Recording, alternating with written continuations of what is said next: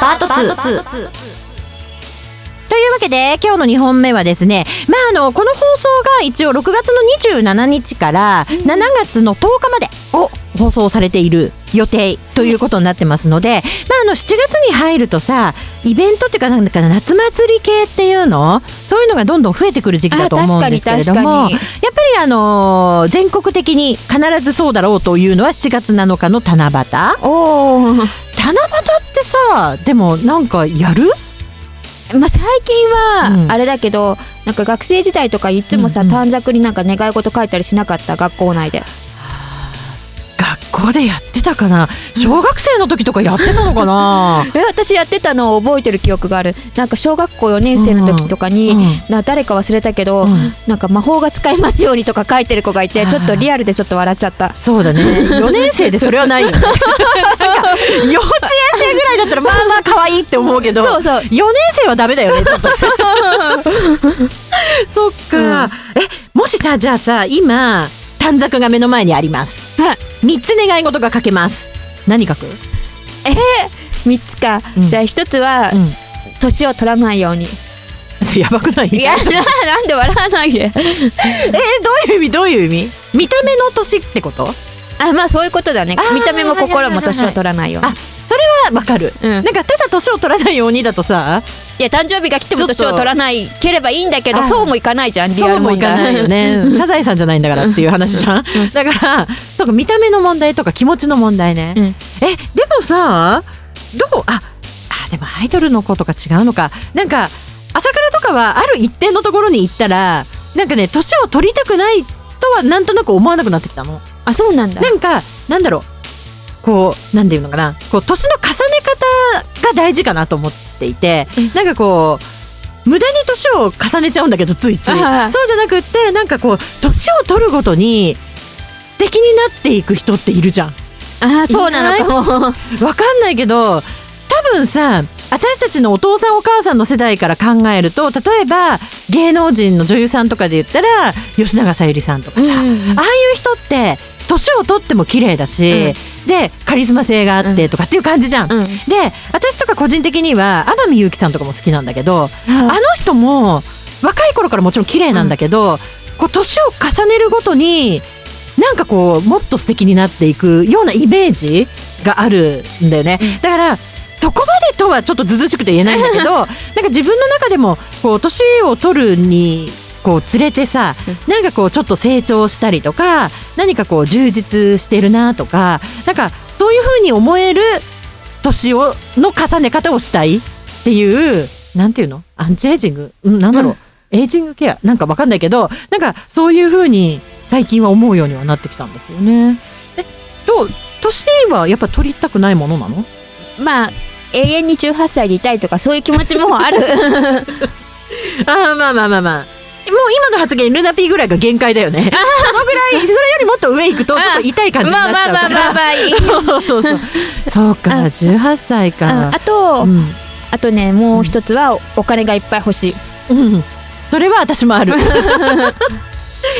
え、お金ってさ、でもさ、どのくらいあったら満足できると思う？えどうなんだろう3億わかんない 億ね。え、でもさ、今宝くじの一等賞が前後賞合わせて7億とかの時代じゃん。だから多分私あの宝くじの一等賞の金額って、なんかその時代時代のお金持ちを象徴する金額のような気がするんだよね。うんうんなんか一説によるとお家がちゃんと建てられる金額に設定してるっていう風に言うんだけど、なんか私の中ではその一等前後賞合わせて何億っていうその何億がなんかその時代のこうお金持ちの証拠というか、うんそのぐらいのレベルなんだろうなって思うから今の時代だと7億ぐらいなのかなって思ってんの勝手に。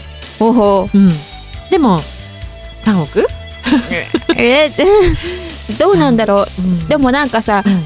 ありすぎて物欲とかなくなるのもどうなのかなとか思う。確かにね、うん。でもさ分かんないけどね、うん。私億万長者になったことないから分かんないんだけど、人の欲望ってもしかしたら再現がなくって億万長者になったらなったでまた別のものが欲しくなるんじゃないの？そうなのかな。分かんない。その手に入れた。うん。お金を手に入れた。物件を手に入れた、うん。車を手に入れた、別荘を手に入れた。みたいな。なんかそんな中でそうなっちゃうとそこで満足するんじゃなくって、もっと別のものが。別荘が欲しいと。そうそうそう、今度はどこどこに別荘が欲しいとか、じゃあ今度は車も別の高級車が欲しいとか、なんかこうそういうふうにどんどん人ってもしかしたらなくならないのかも欲求ってって思ったことない？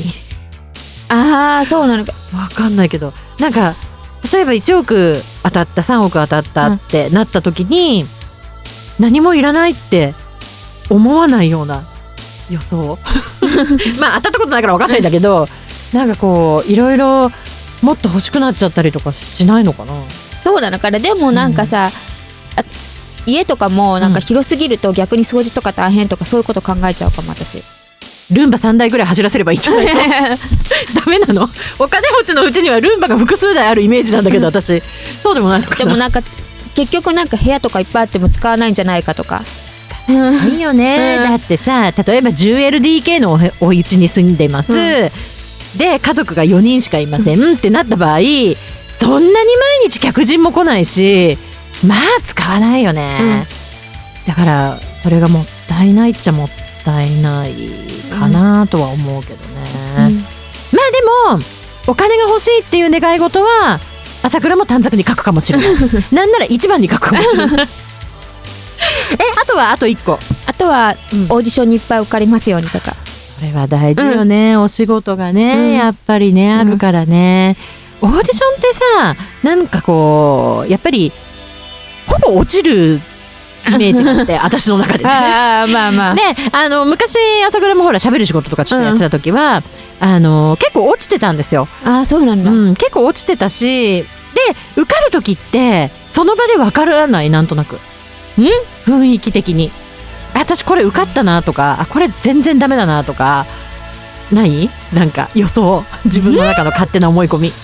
ないかも。本当？朝倉ね。えバイトの面接だったらでもわかるかもしれない。イトの面接はあるかもしれない、確かに。うん。うんあでもそれと同じような感じで多分その受かるなって思う時って例えばそのなんだろうオーディションをやってくれてる先のプロデューサーさんとか、うん。うん。ディレクターさんとかがなんかこう自分に対しての質問が好意的だったりしない？あまあそれは確かにわかるかも、そうだよね。うん。なんかあこれもしかしたらいけるかもとかあこれも全然ダメだなって思うこととかなんかその場でなんかなんとなく予想はついたような気がするけどね。あでも今どうなの？どれぐらいの範囲でっていうかなん月どれぐらいとか受けてんの、まあ、まちまちだけど、うんうん。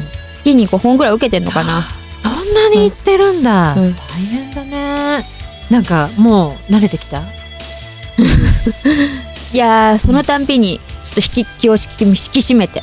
まあまあそうだよね、まあまあそうだよね。確かに相手も違うしその求められている多分人物像とかもね、うん。そのオーディションごとに違うだろうからまあ新鮮な気持ちにはなるよね、うん。か大変だね。なんかもう朝倉そんなオーディションとかもう今から受けられない。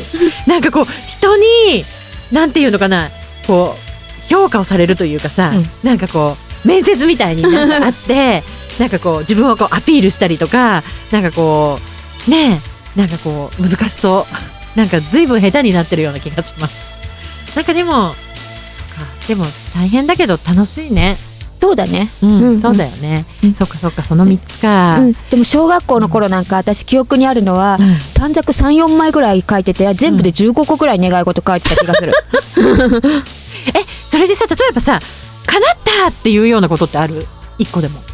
いやないかも。なんかだって小小小学校の頃とかってやっぱり魔法が使えますようにとまでは言わないけど結構大それたこと書くじゃん。芸能人と会えますようにとかあー、うんえでも芸能人と会えますようには叶ってんじゃん。いやだけどこの本当にもう P スポットでこのアイドルと会えますようにとかそういうこと書いてた気がするから叶ってないなとか。そうかそうか、朝倉ね子供の頃の願い事は本当にもうもう本当全然バカ丸出しの願い事ばっかりだったんですよ。例えばあのーなんだろう。うーん。お年玉がいくらもらえますようにとか、なんかこう結構現実的なことだったので子供の頃の感じは結構叶ってるかもしれないな。なんかあんまり大それたことを言わない子だったのかもしれないですよね。ああ現実をちゃんと見てる現実をちゃんと見てる。あとはあの好きな例えば芸能人がいて好きな芸能人と会えますようにって願い事するじゃないですか、でその好きな芸能人はその人のことが好きだからライブとか行ったりするんですよ、うん。会えるじゃないですあかあそうすると願い叶っちゃうんですよね。でもそれって織姫と彦星のおかげじゃないって思いません？だって短冊に願い事を書いてお願いするじゃないですか、だけどその芸能人に会えたのは朝倉がお金を出してコンサートチケットを買ってその会場に行ったから会えたわけで、うん。誰かの力じゃなくて自分の力ですよね。まあそういうことだね。だからそうか。神様とかそういう系にお願いするのはもっと自分の力でどうにもならないことをお願いすればいいのかな。結局はだって自分の力だもんねなんかこう叶ってることって全部？そんな気しない？自分の力プラスどっかで何かが働いてるかもしれない、ああそうかそうかそうか。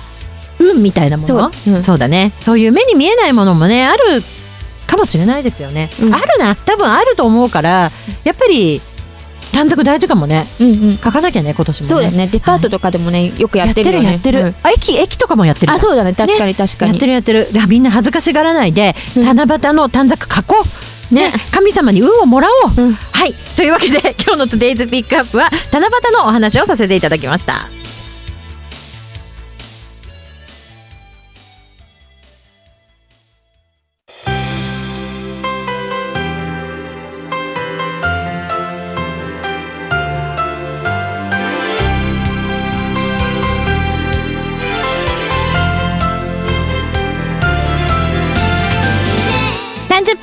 届けしてまいりました「ファンファンファン」の310回目いかがでしたでしょうか？今日はあのちょっと久しぶりにね、はい。あのあえてまあ局長もルナピーも元気そうでよかったんですけれども あのちょっと近況近況報告とかねいろいろさせていただきましたけれども皆さんもこれを聞いて元気になっていただけたらいいなと思います。でこちらファンファンファンでは皆さんからのご意見ご感想リクエストなどをお寄せいただきたいと思っております。メールアドレスはファンファンファンアットマークピフリドットネット。メールお待ちしておりますそしてツイッターもやってます。ツイッターのアカウントはアットマークピフリネット。フォローをお願いいたします。そして、えー朝倉がやってないフェイスブックこちらの URL は facebook.com スラッシュピフリネットですので皆さんぜひいいねをポチッとねと押していただきたいと思います。さあまああのこれからちょっとねもう梅雨もそろそろ明けて暑くなってくる時期だと思いますけれどもじゃあルナピーに最後に一言夏を乗り切り秘訣を教えてください、えー、それはですね、うん、気持ちの問題です。そうだね。じゃあ前向きな気持ちで頑張って暑さを乗り切っていきましょう。次回の番組の更新は7月の11日を予定しております。ぜひ皆さんお聞きください。お相手は朝倉真希とじゃあ紫ルナでした。またね。バイバイ